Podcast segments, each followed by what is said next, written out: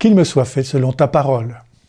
J'ai passé une bien mauvaise nuit, moi qui d'ordinaire dors profondément, comme si j'avais la boule au ventre, pas celle de la peur, mais la sensation qu'un flux, une sève, un souffle m'envahissait peu à peu et se diffusait comme une douce chaleur en moi.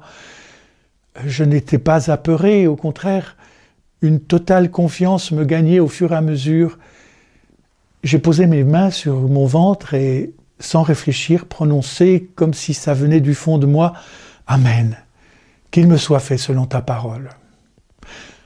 Un consentement naturel, un, un oui profond à ce qui pourra advenir pour être en accord.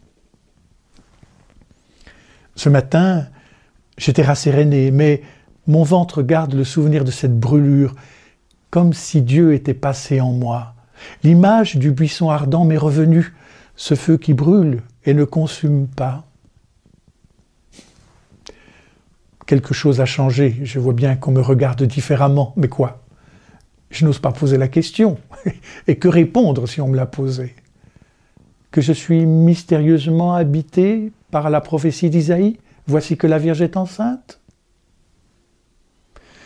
Car j'ai l'impression qu'à partir du moment où j'ai dit je suis la servante du Seigneur, et quand j'ai ajouté cette nuit qu'il me soit fait selon ta parole, c'est comme si la parole s'était mise à germer en moi. Elle m'envahit, prend possession de ma chair et mon être tout entier s'accorde à elle. Sensation de naître à une vie nouvelle, à une compréhension nouvelle, comme si la parole allait prendre chair. Et vous? Vous est-il arrivé de sentir la parole de Dieu et votre vie s'accorder?